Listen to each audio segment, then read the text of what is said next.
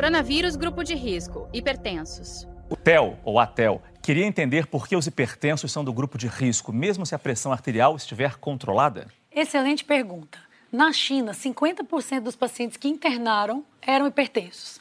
Na Itália, 75% dos pacientes que internaram eram hipertensos. Então, deve existir uma relação. O que está por trás disso, nós não sabemos ainda. Se é a hipertensão mal controlada, se eventualmente é alguma medicação, isso a gente precisa de um pouco mais de tempo. O fato é, se você é hipertenso ou tem algum outro problema cardíaco, cuide-se mais, previna-se mais, com mais intensidade, porque a maioria dos pacientes que interna ou que evolui com formas graves e até tem uma mortalidade maior está dentro desses grupos de risco. Saiba mais em g1.com.br barra coronavírus.